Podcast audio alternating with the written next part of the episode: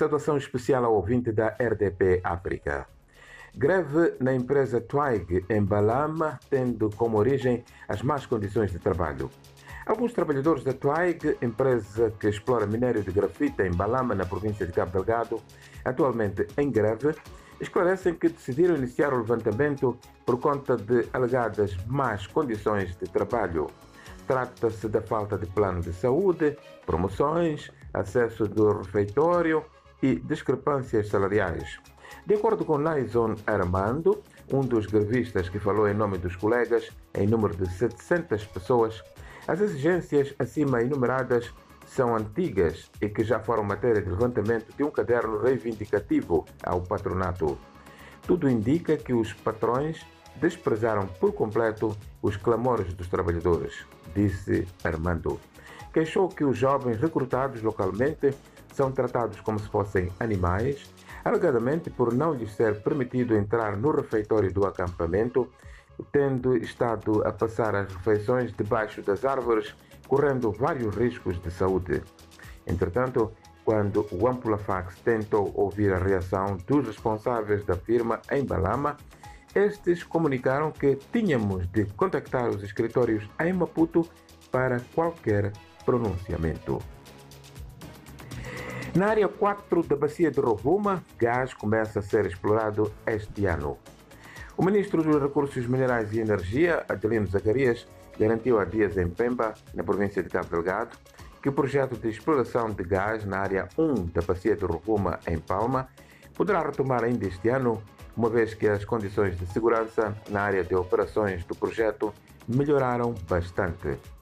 O ministro, que falava aos jornalistas momentos depois de ter visitado a Área 4, explorada pela Eni Rovuma Basin, no âmbito do projeto Coral Sul, referiu que este empreendimento poderá iniciar igualmente este ano as operações de produção de gás e consequente exportação. A Coral Sul chegou a Moçambique em janeiro e tem a capacidade de liquefação de 3,4 milhões de toneladas de gás por ano. Vamos abrir outra página do Ampula Fax de hoje com a notícia segundo a qual a Polícia da República de Moçambique em Nampula, através do respectivo comandante provincial, António Bashir, acaba de pedir à população, membros da sociedade civil, órgãos de comunicação social, entre outros atores sociais, agudizarem a vigilância e notificar às autoridades a movimentação de indivíduos estranhos e de conduta duvidosa. O apelo de Bashir foi feito durante a recente cerimônia de patenteamento de 44 agentes da PRM aos postos de inspetor principal e subinspetores, numa altura em que a província registra alguns ataques terroristas, situação que terá levado as populações dos distritos de Herat e Memba, locais atacados, a migrarem em massa aos diversos pontos considerados seguros. Alertou ainda as comunidades para não se deixarem enganar por falsas promessas de emprego, porque, segundo ele, trata-se de uma estratégia que os terroristas usam para recrutar pessoas para as suas fileiras. Por seu turno, o Partido Frelimo também está preocupado com os ataques armados em referência.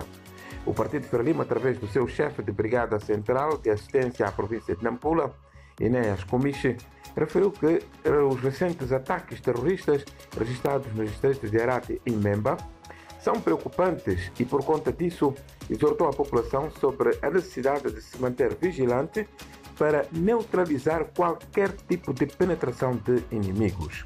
O Partido Frelimo repudia e condena vivamente as ações protagonizadas pelos terroristas que semeiam luto, dor, medo e incerteza no seio das comunidades, disse aos jornalistas no último sábado, no quadro da visita que efetuou à província de Nampula no âmbito de preparação do 12º Congresso da sua formação política.